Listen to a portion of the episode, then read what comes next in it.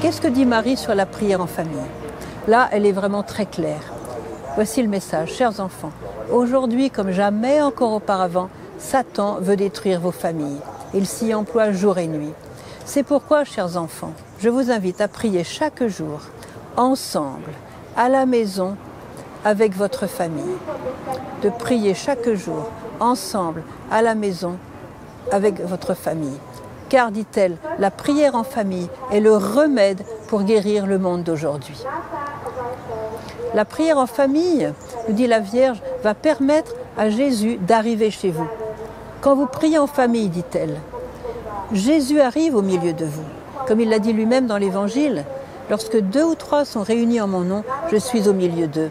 Donc le but vraiment de la prière en famille, c'est de faire arriver Jésus dans vos maisons. Et une fois qu'il est arrivé, vous dites bien qu'il va faire un travail divin au milieu de vous.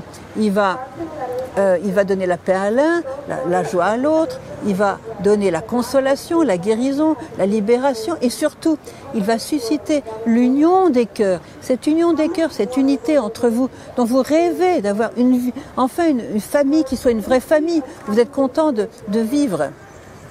Et puis surtout, il va faire la garde. Si vous vivez tous les jours cette prière en famille, Jésus va rester, il va habiter chez vous et il va faire la garde. C'est-à-dire que quand Satan va arriver, va vouloir arriver chez vous, parce que les familles, il n'y en a aucune famille qui va y couper. Satan va essayer de détruire toutes les familles. C'est son plan numéro un. Donc quand Satan va arriver pour détruire vos familles, qu'est-ce qu'il va voir au sein de votre famille?